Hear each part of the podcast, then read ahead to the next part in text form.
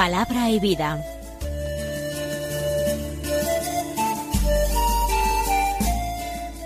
Con el Padre Manuel Horta, desde Sevilla.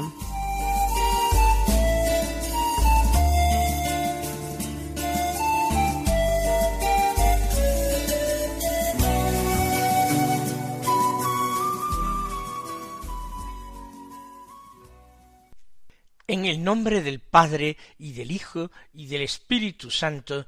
Amén. Alabados sean Jesús y María. Muy buenos días, queridos amigos, oyentes de Radio María y seguidores del programa Palabra y Vida. Hoy es el miércoles de la trigésima semana del tiempo ordinario.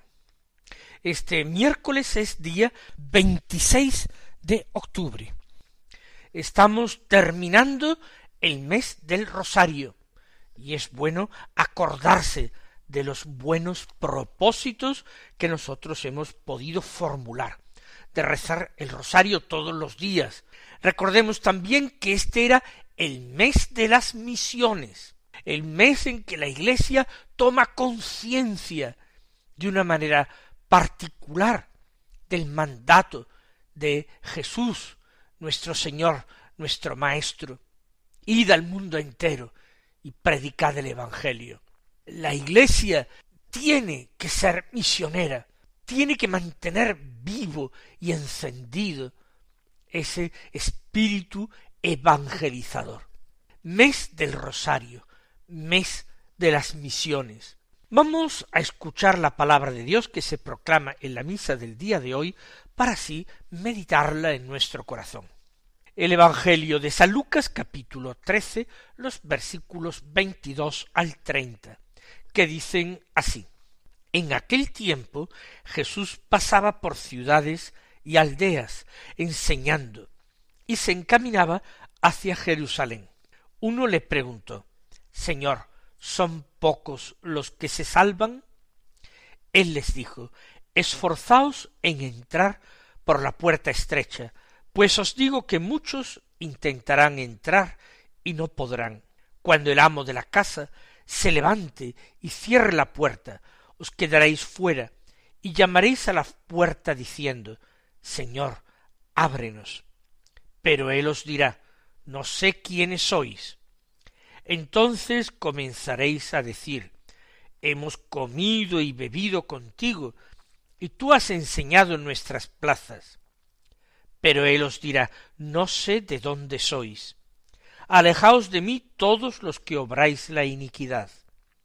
Allí será el llanto y el rechinar de dientes, cuando veáis a Abraham, a Isaac y a Jacob y a todos los profetas en el reino de Dios.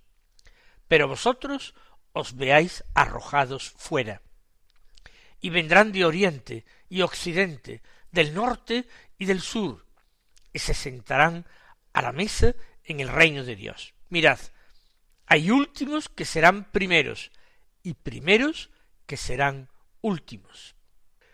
Jesús, en el Evangelio de San Lucas, lo hemos repetido muchísimas veces, hace un gran camino, una gran peregrinación desde Galilea a Jerusalén para celebrar la Pascua, para celebrar la Pascua judía, y para celebrar en su propia carne y con el derramamiento de su propia sangre la gran Pascua cristiana, celebrar el misterio pascual. Y en el camino tiene estos encuentros que San Lucas menciona. Dice el evangelista que Jesús pasaba por ciudades y aldeas enseñando y se encaminaba hacia Jerusalén. El Señor hace camino, viaja, peregrina, pero no por eso deja de enseñar. Su misión no queda aparcada por unos momentos, sino que en lo que hace, él sigue anunciando el reino de Dios. Y creo que para este mes misionero puede ser ya una buena reflexión. No se nos piden a nosotros cosas extraordinarias, en la mayoría de los casos, en el común de los casos. Pero se nos pide que en nuestro día a día, en nuestra vida ordinaria, demos testimonio de Jesucristo. Vivamos con limpieza y vivamos con eh, audacia nuestra fe, sin ocultarla nunca, y dando razón de nuestra esperanza a quien nos la pida. El cristiano tiene que ser misionero y evangelizador continuamente, aunque quizás como, como laico cristiano viva una vida familiar y profesional y de relación, una vida social, que en lo exterior no le hace diferenciarse de otros hombres que no son cristianos. Pero su trato delata inequívocamente de que allí hay un discípulo de Cristo que se toma en serio su mensaje y su mandamiento. Jesús también, mientras camina, mientras se dirige a Jerusalén, no pierde el tiempo, no pierde ninguna ocasión que se le presenta para seguir anunciando hasta el final, hasta el final de su vida en la tierra, anunciando el reino de Dios y la misericordia y el perdón de Dios para con los pecadores que se arrepienten, que se convierten. Entonces, estando en el camino, va uno, se le acerca a uno y le pregunta, Señor, ¿son pocos los que se salvan? Es una curiosa pregunta. Aquí no se trata de preguntar acerca de una cuestión de fe, de una manera de interpretar la escritura. Aquí no pide un consejo para su propia vida, para vivir mejor, no pide una gracia como un ciego o un leproso por el camino que piden la vista o quedar limpios este hombre plantea una dificultad que nos parece una curiosidad teológica. ¿Son muchos? ¿Son pocos? los que se salvan, él lo pregunta de esta manera negativa. ¿Son pocos los que se salvan? Quizás detrás de aquella pregunta haya un gran escrúpulo y se oculte un verdadero drama. Quizás este hombre es dolorosamente consciente de sus pecados, de sus infidelidades, de sus ingratitudes para con Dios. Y si realmente el número de los que se salvan es muy pequeño, entonces él va a temer todavía más por su propia salvación, porque encuentra que muchos, que muchísimos, son mejores que él. Sin embargo, si el Señor le dice que no, que no son pocos los que se salvan, al contrario, son muchos los que se salvan, él podría quizás quedar más tranquilo. Si son muchos los que se salvan, yo, ¿por qué no? Si procuro cumplir los mandamientos de la ley de Dios, a pesar de mis pecados, me arrepiento de ellos, y sigo adelante. En este sentido, la pregunta sería eh, buena. Aquel hombre busca la paz, la paz interior. Aquel hombre busca la esperanza. Y todos nosotros, lícitamente, podemos buscar la paz y la esperanza en nuestras vidas. Ciertamente, lo dice la escritura, pero lo dicen todos los autores espirituales, que ninguno, ningún creyente, ningún cristiano, puede tener una certeza absoluta, metafísica, de su propia salvación. Ni siquiera puede tener una absoluta certeza de que se encuentra en un momento determinado en gracia de Dios. Y si se acaba de confesar siempre puede quedar la duda de si su confesión ha estado bien hecha o mal hecha, o si ha realizado anteriores confesiones mal y eh, por tanto no se ha purificado de sus pecados. Siempre queda esa punta que puede generar inquietud grande y desasosiego interior y puede hacer perder la paz. Sin embargo, aunque la certeza metafísica no la podamos tener, el Señor sí nos permite tener algunas seguridades morales que nos proporcionen paz y esperanza y celo para seguir avanzando por el camino de nuestra perfección. Por ejemplo, la persona que sirve a Dios, que eh, se interesa por las cuestiones espirituales, procura rezar, procura confesarse a menudo, recibir los sacramentos, que tiene devoción a la Santísima Virgen, que la honra con el rezo del rosario. Todo eso son señales de predestinación a la vida de los bienaventurados. Y si todos esos signos se dan al mismo tiempo, y hay eh, anhelo y deseo de oración y rezo, y hay preocupación por las cosas espirituales, y hay recepción frecuente de los sacramentos, y particularmente uno recibe con frecuencia el sacramento de la penitencia, y muy frecuentemente, frecuentísimamente la Eucaristía, y es devoto de la Virgen y celebra sus fiestas y reza el rosario. Todo eso, junto, unido, son signos más claros, más tranquilizadores de que el Señor finalmente tendrá misericordia de nosotros, de nuestros pecados, de la falta tan grande de méritos que tenemos, de la tibieza de nuestra vida en general, y de nuestras conversiones o propósitos de conversión en particular, que el Señor tendrá misericordia y que es Él mismo el que siembra en nuestros corazones todos esos deseos, todos esos anhelos, todas estas eh, eh, inquietudes, todo este amor y devoción.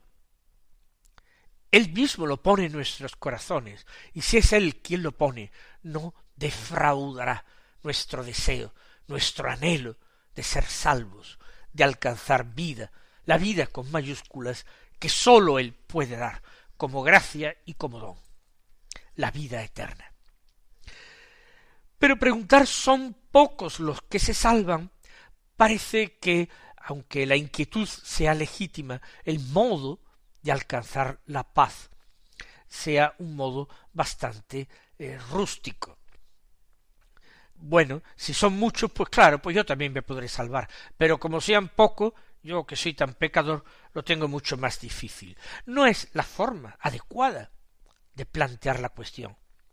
Yo soy pecador, lo reconozco, de acuerdo, pues lo que tengo que hacer es pedir gracias de conversión y proponer enmienda de mi vida y conversión general de mi vida con la ayuda de Dios, que no me faltará si yo la pido muy de veras, insistentemente, con perseverancia. No me ha de faltar las gracias necesarias para mi propia salvación.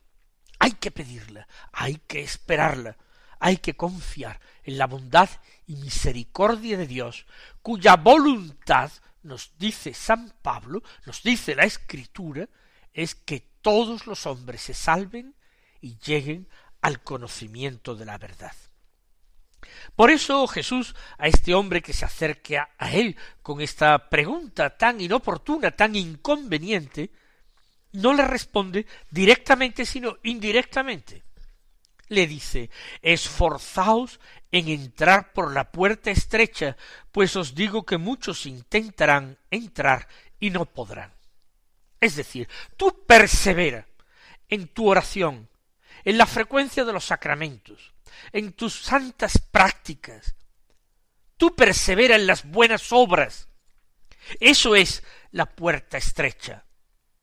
Y confía en el Señor. Confía en que esa es la puerta que conduce a la vida. Confía en que si tú te ayudas, el Señor te ayudará. Esforzaos por entrar por la puerta estrecha, con esos propósitos de conversión y de enmienda, suscitados por la misma gracia de Dios. Pues os digo, ha añadido el Señor, que muchos intentarán entrar y no podrán. ¿Cómo es esto? ¿Es tan difícil, tan terrible la entrada en la vida? Muchos intentarán entrar por otros medios y no podrán entrar porque el medio para entrar es la puerta estrecha de la oración y de la caridad, del amor a la Santísima Virgen y la frecuencia intensa de los sacramentos. Esa es la puerta estrecha. Muchos intentarán entrar, pero prescindiendo de todo esto, prescindiendo de los sacramentos, confesarse no tengo pecados, la misa no hace falta alguna vez que vaya. Ah, devoción a la Virgen, sí, sí, muy devoto de la Virgen, pero nunca rezo con paz un Ave María, y muchísimo menos el rosario, ni procuro orar todos los días y pedir por mi propia salvación. Si yo no entro por esa puerta estrecha, entonces sí que puedo temer por mi propia salvación. Esforzaos en entrar por ella, porque otros muchos intentarán entrar en la vida, no entrar por la puerta estrecha, muchos intentarán entrar en la vida y no podrán, se equivocan de puerta. Y añade el Señor, cuando el amo de la casa se levante y cierre la puerta, os quedaréis fuera y llamaréis a la puerta diciendo, Señor, ábrenos, pero él os dirá no sé quiénes sois. Esta respuesta que el Señor sugiere que él dará a aquellos que se queden fuera del banquete del reino de los cielos, del reino de la vida. Esa respuesta, no sé quiénes sois, es la misma que daba el esposo de la parábola de las vírgenes a las cinco vírgenes necias que llegan tarde, que aporrean la puerta y le piden al Señor, al esposo, que vaya a la puerta a abrirles y las reciba a la puerta. El Señor no les dice ni que sí ni que no, sino simplemente les dijo no sé quiénes sois, no os conozco. Aquí el Señor nos dice que Él dirá lo mismo que en la parábola. No sé quiénes sois. Claro, si no ha habido trato con Él. Si no hay oración, no hay amistad. Si no hay sacramentos, no hay unión, no hay amistad. Si no hay devoción a la Santísima Virgen, es porque no se la percibe como madre. Y si no se tiene a María como madre, no recibimos a Jesús como hermano. No recibimos entonces a Dios como Padre, no recibimos a la Trinidad como familia verdadera. Si nosotros actuamos así, simplemente diciendo ábrenos, incluso de una forma imperativa, como si tuviéramos derecho a entrar, el Señor nos podrá decir no sé quiénes sois, no habéis cultivado mi amistad, ni la de mi madre, ni la de mi Padre del cielo. No sé quiénes sois. Entonces prevé Jesús que ocurrirá. Comenzaréis a decir hemos comido y bebido contigo y tú has enseñado en nuestras plazas. ¿Qué significa esto de comido y bebido contigo? Ellos así se lo imaginan, pero se ve que no es cierto. Se puede uno acercar al banquete eucarístico, pero cuando su corazón está muy lejos, y cuando su alma está gravemente manchada por los pecados. De esta manera no celebra fiesta con el Señor, sino que lo ofende más y lo injuria en su generosa invitación. Tú has enseñado en nuestras plazas, sí, podemos pertenecer fácilmente a la Iglesia y a la Iglesia auténtica, y reconocer que en la Iglesia se custodia la palabra de Dios, y que en la Iglesia se dispensa la gracia de Dios. Y sin embargo, sabiendo todo esto, nosotros no nos hemos aprovechado de los tesoros inmensos de gracia que dispensa la Iglesia que son los tesoros de gracia que Jesucristo nuestro Señor y hermano, con los méritos infinitos de su pasión y su muerte, nos alcanzó. podrán decir eso los malvados, los réprobos. Hemos comido y bebido contigo. Es falso. Tú has enseñado en nuestras plazas. Es cierto. Pero vosotros no habéis escuchado esa predicación mía en vuestras plazas y calles. Por eso Él os dirá, el amo de la casa, Dios, el mismo Cristo, juez de vivos y muertos, os dirá, no sé de dónde sois, alejaos de mí, todos los que obráis la iniquidad. Examinemos esa respuesta, no sé de dónde sois.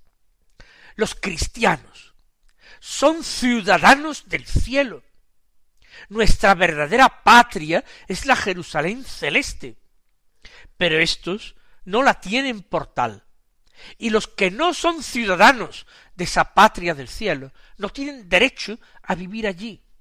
No tienen la residencia allí. Nosotros diríamos empleando una terminología eh, legal actual. No tenemos esa ciudadanía, no tenemos esa nacionalidad. Por tanto, no tenemos derecho a vivir allí. No sé de dónde sois, sois extranjeros, no pertenecéis a esta patria. Alejaos de mí, la misma palabra que Jesús dice en otra parábola, la parábola del juicio final, dirá a los de su izquierda, alejaos de mí, malditos, id al fuego eterno preparado para el diablo y sus ángeles porque tuve hambre y no me disteis de comer, tuve sed y no me disteis de beber, etc. Alejaos de mí. Terrible palabra, terrible sentencia condenatoria que no permitirá apelación alguna a una instancia superior, porque en manos del Hijo del Hombre está todo el juicio que el Padre le ha concedido ejercer y allí será el llanto y el rechinar de dientes, dice Jesús, con una expresión muy bíblica repetida por él en otras ocasiones. Cuando veáis a Abraham, Isaac y a Jacob y a todos los profetas en el reino de Dios, pero vosotros os veáis arrojados fuera. Cristianos que han conocido a Cristo arrojados fuera de su reino. Y aquellos que en su vida mortal no le conocieron de la misma manera, los patriarcas, los profetas. Sin embargo, ellos fueron justos y santos y esperaron en Dios, y ellos gozan del reino. Por la fe se hicieron dignos de él. Por tanto, no desperdiciemos el momento presente, no desperdiciemos el llamamiento de que hemos sido objetos a la Iglesia de Dios, al Evangelio de Cristo.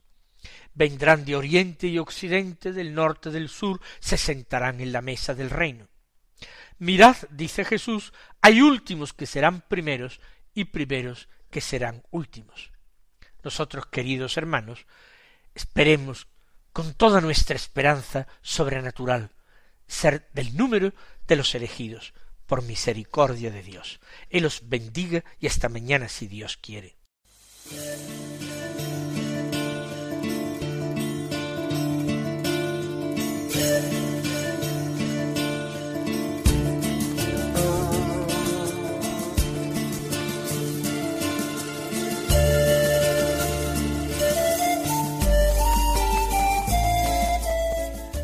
Concluye Palabra y Vida, un programa dirigido desde Sevilla por el Padre Manuel Horta.